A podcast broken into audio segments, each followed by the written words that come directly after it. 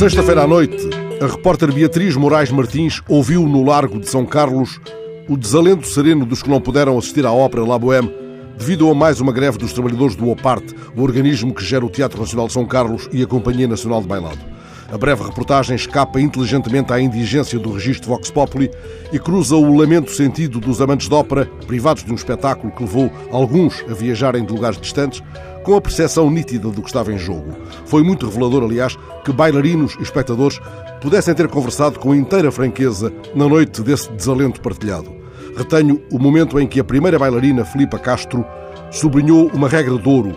Os artistas só não sobem ao palco quando alguma coisa não está a correr bem há muito tempo. A primeira bailarina lamentou sentidamente o silêncio da tutela. Nada soou desse lado que pudesse revelar algum cuidado dos responsáveis políticos do setor. Nem um mail, nem um telefonema.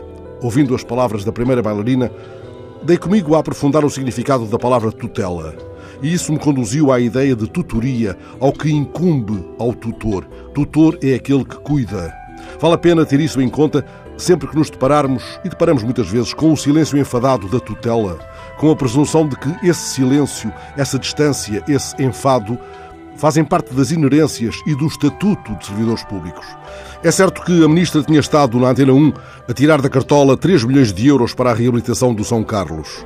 Uma intervenção exigida há mais de 20 anos, como sublinhou a ministra da Cultura num texto ontem assinado no público.